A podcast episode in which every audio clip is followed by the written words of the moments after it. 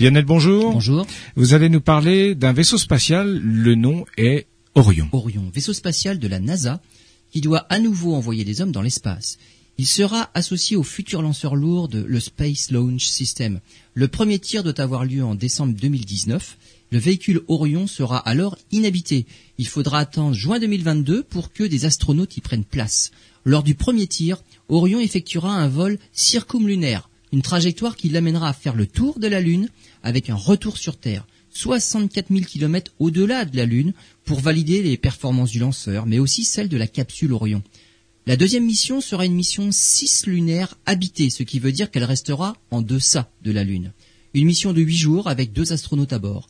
La mission 3 commence à se préciser. Ce sera une mission qui se mettra en orbite autour de la Lune pour y déployer même le premier module d'habitation, un avant-poste de base lunaire.